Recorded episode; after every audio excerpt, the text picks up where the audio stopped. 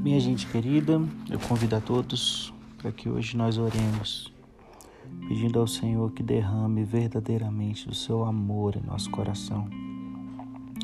Meu convite a todos é que nós não deixemos esse mal que está ao nosso redor, desse mundo caótico e anarquista e perverso, matar ou sufocar a virtude amorosa que o Senhor derrama em nosso coração através do seu Santo Espírito.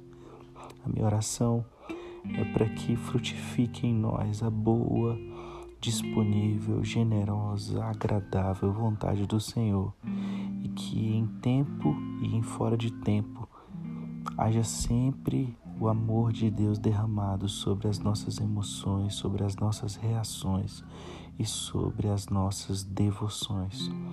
Que não nos tornemos pessoas secas, mas que haja sempre lágrimas, que hajam sempre corações dobrados e rendidos ao Senhor e disposição ao próximo em amor.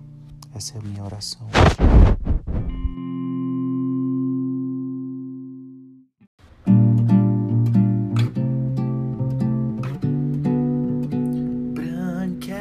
past